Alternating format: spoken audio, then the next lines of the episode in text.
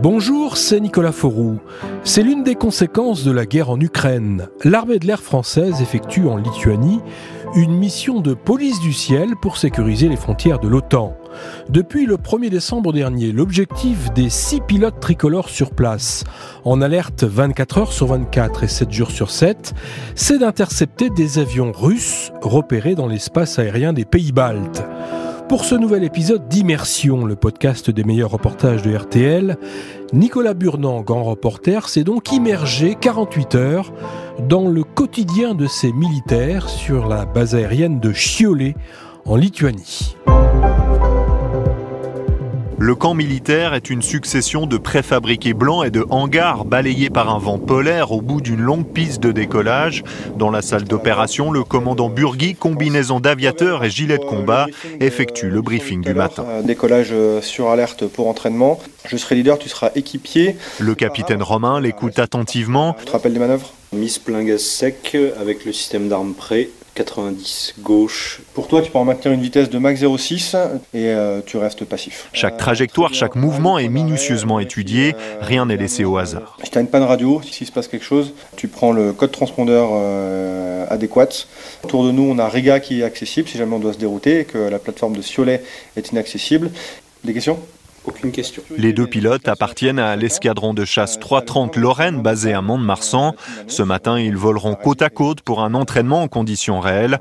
Le thermomètre indique moins 5 degrés et la neige continue de tomber. On mentalise euh, du décollage jusqu'à l'atterrissage toutes les phases euh, qu'on va faire pour être sûr qu'au niveau sécurité, euh, on, respectera les normes pour euh, rester euh, safe tout le vol. Est-ce qu'ici la météo est une préoccupation? Oui, tout à fait. Euh, ici, on rencontre des conditions météo quand même plus difficiles qu'en France, avec des plafonds relativement bas, du vent de travers et des conditions de piste qui sont parfois plus glissantes. Quelque chose qu'il faut entre guillemets plus briefer pour pouvoir acquérir le visuel de la piste. Soudain, une alarme retentit le capitaine Romain se lève, court pour aller récupérer son matériel. Alors on a une excitation particulière parce qu'on ne sait pas sur quoi on va partir, on va le découvrir en vol. Euh, je pense euh, à ma future mise en route. Là vous avez combien de temps pour vous équiper? Euh, J'ai environ 4 minutes maximum. Donc là vous avez le pantalon anti-G et ensuite eh bien, j'ai juste le temps de le mettre on est en équipement étanche, une couche anti-feu, une couche chaude et une couche étanche à l'eau au cas où on, devrait s'éjecter euh, au-dessus de la mer. Mettre mon gilet de combat, je prends mon casque et ma documentation de vol et je pars à l'avant.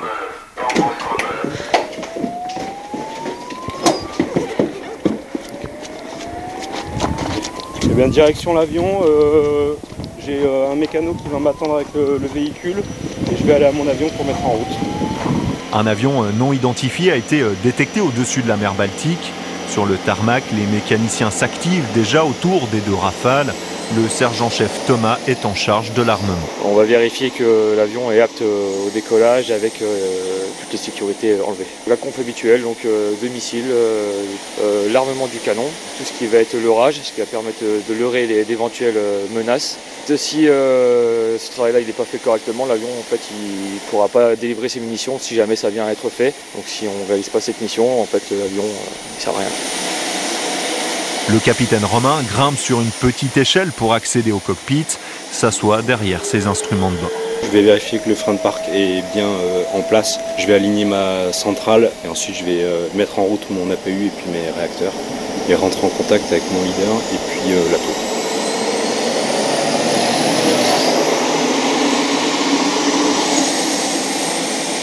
Guidés par des opérateurs, les avions de combat s'élancent alors sur la piste. La chaleur des réacteurs, le souffle. Ils accélèrent, s'arrachent du sol.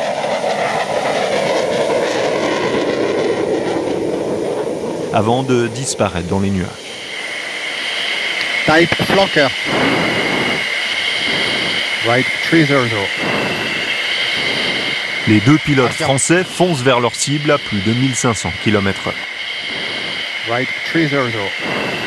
Les pilotes français qui ont déjà procédé à une dizaine d'interceptions d'avions russes depuis le début de leur mission. Oui, comme ce 16 décembre 2022, le commandant Burgui et son équipier sont les pilotes de chasse en alerte.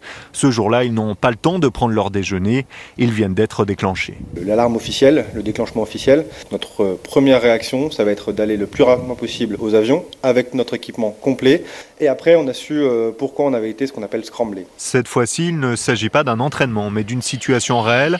Les contrôleurs aériens lituaniens ont repéré le signal radar d'un avion, probablement russe. Dans le ciel, le commandant Burgui mène la danse. Je vais détecter euh, quelque chose, une piste. On va avoir différents capteurs, ça passe par des caméras, puis par euh, une observation visuelle directement.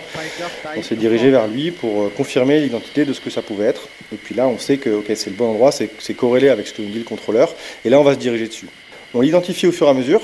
Ça passe par la taille, le type, des choses particulières ou pas sous les ailes. Donc pour donner toutes ces informations au centre de commandement et les informer sur, euh, sur qu'est-ce que c'est. L'avion n'a déposé aucun plan de vol et son transpondeur est éteint. Soudain, au-dessus d'une mer de nuages, les pilotes tricolores aperçoivent une minuscule flèche bleue qui grossit à vue d'œil. Premièrement, distinguer que c'est un avion de type chasseur qui peut potentiellement être armé.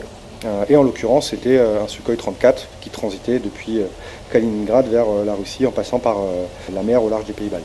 On se doute que c'est une mission de transit, mais on n'en est pas sûr. Donc euh, on ne va pas chercher euh, à se mettre en danger, pour ça on va prendre toutes les mesures pour au cas où il se passerait quelque chose. Est-ce que vous pouvez voir le visage des pilotes russes? Donc nous, à, notre, à ce moment-là, on est, oui, effectivement, à quelques mètres de l'appareil. C'est quelque chose auquel on s'entraîne tous les jours. Euh, alors je pense que je vais parler de quelque chose qui parle euh, à tout le monde, c'est la patrouille de France. Quand on voit comme ils sont prêts, mais en fait, c'est euh, les bases de l'entraînement des pilotes de chasse, de, euh, de se rapprocher de manière sécurisée d'un avion pour pouvoir évoluer et faire face à tout ce qu'ils pourraient faire. Moi, je le vois, je vois son cockpit, et eux font pareil. Ils nous voient aussi arriver, ils nous regardent, et effectivement, il y a eu des, des échanges de regards. Il y a eu un salut, on va dire, au départ. Il y a toujours eu, malgré des différences de, de point de vue au niveau des nations, un certain respect euh, dans la communauté internationale des pilotes de chasse. Ah, affirmatif.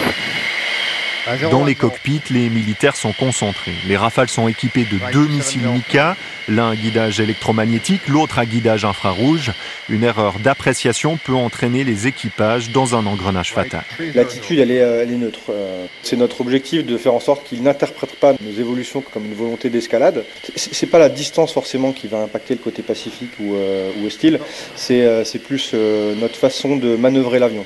Euh, là, on a beau se rapprocher à quelques mètres, pas à pas, progressivement. On ne connaît pas sa réaction, on n'est pas là pour leur faire peur. Ça montre qu'on vient juste l'intercepter pour l'identifier, mais sans vouloir euh, se battre, pour résumer, contre lui. Les pilotes français euh, raccompagnent le Sukhoi jusqu'à la limite de l'espace aérien russe avant de retourner à leur base. Après chaque mission, ils confient leur carte mémoire où figurent toutes leurs données, images de vol, aux officiers de renseignement. En Lituanie, ce détachement français qui compte une centaine de militaires est ce que l'on appelle une force défensive et dissuasive. Absolument, car en Lituanie, l'invasion russe en Ukraine est venue raviver des craintes au sein des 3 millions d'habitants de cet ancien pays du bloc soviétique. La présence des rafales français est essentielle pour cet État balte, qui ne compte que 21 000 soldats, dont la moitié seulement de professionnels. Le lieutenant-colonel Jonathan commande le détachement français. Euh, la guerre en Ukraine est omniprésente dans l'esprit de la population des États baltes. La Lituanie, comme ses homologues baltes, ce sont des pays qui ne disposent pas d'aviation de combat, donc qui ont besoin du soutien de l'OTAN, puisque un pays comme la Lituanie est voisin de la Biélorussie, de l'enclave de Kaliningrad. C'est un, endroit qui est assez fortement militarisé. Euh, et donc c'est une position, c'est un carrefour stratégique euh, dans l'Europe. C'est un lieu avec beaucoup de transit d'appareils russes notamment. Ici, vous pouvez croiser des appareils de renseignement de type Ilyushin 20 par exemple. Donc ces appareils qui peuvent voler très longtemps. Vous pouvez croiser des appareils cargo de type Ilyushin 76 et vous pouvez croiser aussi des, des appareils de type chasseur, donc euh, Sukhoi 27, qui le plus souvent contournent euh, l'espace aérien des États baltes. Et la présence ici des membres de l'OTAN pour protéger leur ciel, en fait, eh ben, c'est une, manière de, de permettre d'assurer leur intégrité et leur souveraineté. La Lituanie euh, a récemment rétabli son service militaire, consacre désormais plus de 2% de son PIB à son budget de défense. Le lieutenant-colonel Jonathan a déjà été déployé sur d'autres missions à l'étranger, notamment en Irak et en Syrie pour l'opération Chamal. Cette fois-ci, l'engagement est différent. C'est évidemment intéressant quand vous allez faire une interception sur un appareil dont tout le monde ignore l'identité et c'est vous les yeux et euh, le bras armé donc, du CAOC qui nous dirige.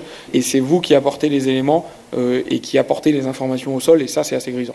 Ici, la grande satisfaction, c'est de ressentir, quand on discute avec la, avec la population lituanienne, que ce soit les civils ou les militaires, ressentir l'importance de notre présence et euh, la gratitude qu'ils ont envers notre présence, et ça nous oblige encore plus à être le, plus professionnel possible. Ici, sur la base militaire de Cholet, la mission française se poursuivra jusqu'à fin mars pour protéger les frontières de l'Europe et de l'OTAN.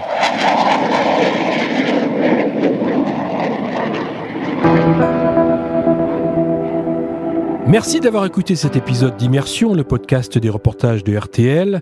Si vous avez aimé, n'hésitez pas à en parler autour de vous, à nous laisser un commentaire et retrouvez tous les épisodes sur l'application RTL, rtl.fr et sur toutes les plateformes partenaires. À très vite.